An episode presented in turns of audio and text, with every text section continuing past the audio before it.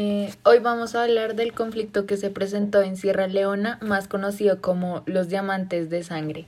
En primer lugar, se hablará de la historia de este país africano. A comienzos del siglo XX, Sierra Leona es la residencia del gobernador británico. En, en 1935 gana el monopolio del comercio de diamantes con De Beers por 98 años. A la altura de 1924, Sierra Leona se dividía en un protectorado y una colonia con sistemas políticos diferenciados y separados, constitucionalmente instituidos. El antagonismo entre ambos condujo a un acalorado debate en 1947, donde se introdujeron propuestas para unificar ambas bajo el mismo régimen. La mayoría procedían del protectorado. Los crío, liderados por Isaac Wallace Johnson, se oponían a las mismas para no perder poder político. Gracias a la astucia de, del señor Milton Markay se unió a la élite educada del protectorado con los jefes tribales para oponerse a la intransigencia de los críos. Más tarde consiguió ganarse a los opositores y moderar a los críos para conseguir la independencia. En noviembre de 1951 supervisó el borrador de la constitución que unificaba las legislaturas de la colonia y el protectorado mientras sentaba las bases para la descolonización. La nueva constitución asegura a Sierra Leona un sistema parlamentario integrado en la Commonwealth. En mayo del 57 se celebraron las primeras elecciones. El partido más popular de la colonia obtuvo la mayoría de los escaños. Margay fue reelegido como ministro jefe. El 20 de abril de 1960, Margay lideraba a los 24 miembros de la delegación en las negociaciones para la independencia. Tras las conversaciones, Gran Bretaña acordó conceder la independencia a Sierra Leona el 27 de abril de 1961, convirtiendo a Margay en el primer ministro del país. Su gobierno se basaba en la ley y la separación de poderes con multipartismo y estructuras representativas viables. A su inesperada muerte, su hermanastro Albert fue elegido por el Parlamento. Albert Margay se volvió más autoritario como respuesta a diversos intentos de golpes de Estado y protestas, y promulgó leyes contra la oposición.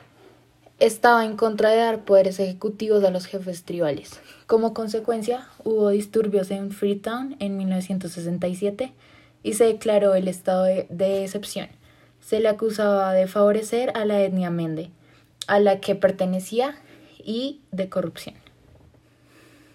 Pues a continuación voy a seguir con la historia que recalca muchas muchas de las causas que ahora se presentan, bueno, que causaron esta, esta guerra. Eh, el APC ganó por estrecho margen en las elecciones de 1967 y si acá Stevens juró que primer, como primer ministro el se juró como primer ministro el 26 de abril. A las pocas horas, David Lanzana, en un golpe incruento, toma el poder. Sin embargo, la acción se contrarresta con otro, un, contragolpe por parte de unos militares que abolen la constitución. Andrew Jackson Smith se proclama como jefe de el, del NRC. El 18 de abril de 1968, otro golpe vuelve a pues a cambiar el signo político poniendo a Madhu Bangura del ACR que establece la, eh, la constitución y arrestan a los miembros del NRC y responden a Stevens en su cargo. Stevens construye carreteras y hospitales y, jefe, y los jefes tribales se convierten en fuerzas de en Freetown. Steven se vuelve como autoritario y su relación con seguidores más ardientes se vuelve difícil. En 1977 hay una revuelta estudiantil que, que pronto es sofocada y en 1978 una nueva constitución convierte al país en un estado de partido único. Tras abandonar la política en 1985, le sucede a Joseph Saudi Mo'o. Mo'o, eh, de etnia limba como Stevens, jura como segundo presidente del, el 28, perdón, jura como segundo presidente el 28 de noviembre de 1985 En mayo del 86 se procede a una votación del partido entre miembro de la APC. Siguen dos años de corrupción y pretendiendo el golpe de Estado en 1987, que acaba con el arresto de más de 60 oficiales del ejército y la ejecución del vicepresidente Francis Mina colgado con otros cinco en 1989. el 29 de abril de 1992, Valentín Strasser, capitán de 25 años, conduce varios oficiales a un golpe de exilia a Guinea Amon Momo y coloca a la NPRC con Strasser como presidente. Se suspende la constitución, se prohíben los partidos, se limitan las libertades de expresión y prensa y se implementa una política de gobierno por decreto en la eh, que se otorga plenos poderes pues como se puede ver en la historia, en toda la historia que eh, de Sierra Leona, se ha podido ver que no hay un poder como estable, todo el tiempo ha habido golpes de Estado y constantemente se ha visto un cambio de gobierno o de forma, bueno, sí, de forma de gobierno, lo cual ha causado, causado una esta, desestabilidad política. Listo. Em, viendo la historia de Sierra Leona, se podría decir que las causas principales de este conflicto fueron eh, pues la rebelión del Frente Revolucionario Unido, compuesto por personas que pertenecían a un grupo étnico, bajo el mando de Foday Sanko, inició la guerra civil en Sierra Leona en 1991, dividiendo al país en 14 grupos.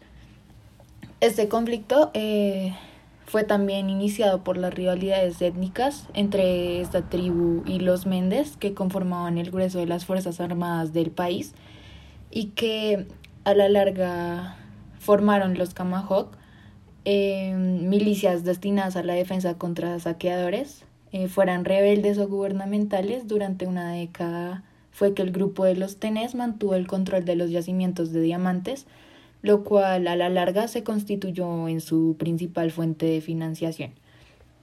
Posteriormente eh, a este conflicto se pudieron ver que algunas consecuencias que se presentaron fue la, la inestabilidad eh, política debido pues, a la guerra civil, ya que en el año 1992 el Consejo Provisional del Gobierno Nacional, dirigido por el capitán Valentín Strasser, da un golpe de Estado y se hace con el poder gubernamental que favoreció a los Mende en su gobierno y en su ejército. Más de la mitad, también más de la mitad pues, de la población se vio y se ha visto obligada a desplazarse. Entre 20.000 y 75.000 personas eh, fueron asesinadas eh, o mutiladas, además de ser hoy uno de los países más pobres de África. Bueno, también se pudo ver que al respecto, o sea, gracias a, este conflicto, se originaron múltiples filmografías eh, que nos explican más a fondo.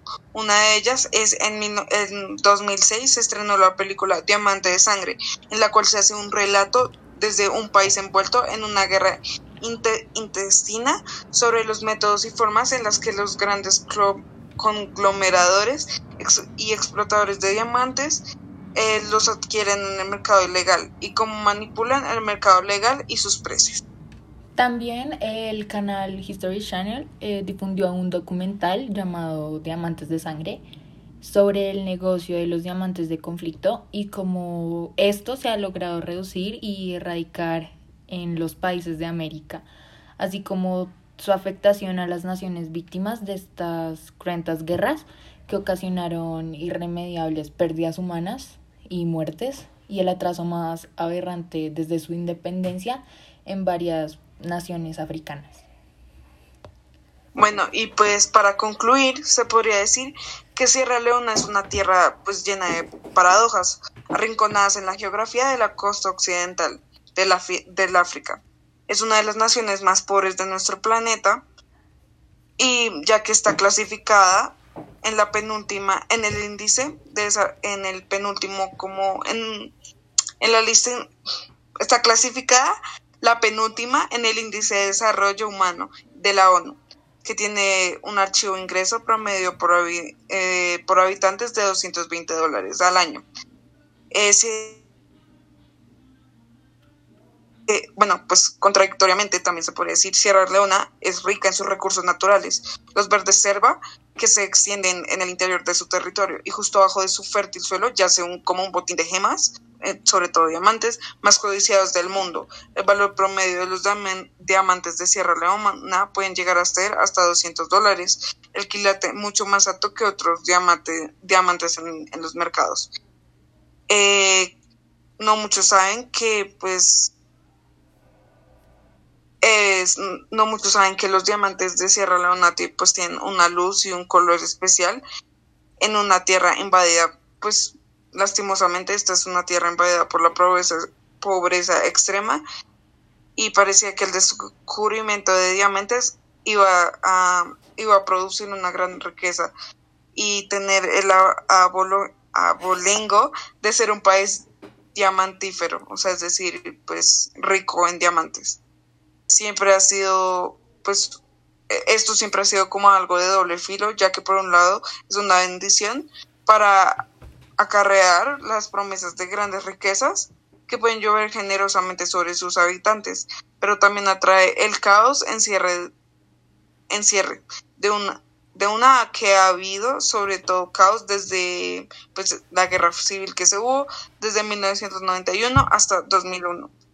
Eh, esta guerra pues particularmente brutal, ya que era contra las fuerzas, era entre las fuerzas del gobierno y un grupo llamado FEU o Frente Unión Revolucionario, una guerra en parte financiera con diamantes decían luchar por la democracia, pero peleaba contra civiles y usaban diamantes para pagarlo todo, no se usaba como para comprar, bueno, la mayoría se utiliza para comprar armas y para pelear la guerra. Y se estima que al menos 75 mil personas fueron asesinadas muchas veces de la manera más horrible y dos millones de personas, cerca de la mitad de la población, fueron desplazadas. Eh, fue la guerra de rebeldes más despiadada de la historia, pues de la historia moderna de hoy en día. Se ven restos del, del, de la violencia, del conflicto, tanto en las aldeas rurales como las atestadas ciudades el trauma que causa pues la ferocidad de esta guerra.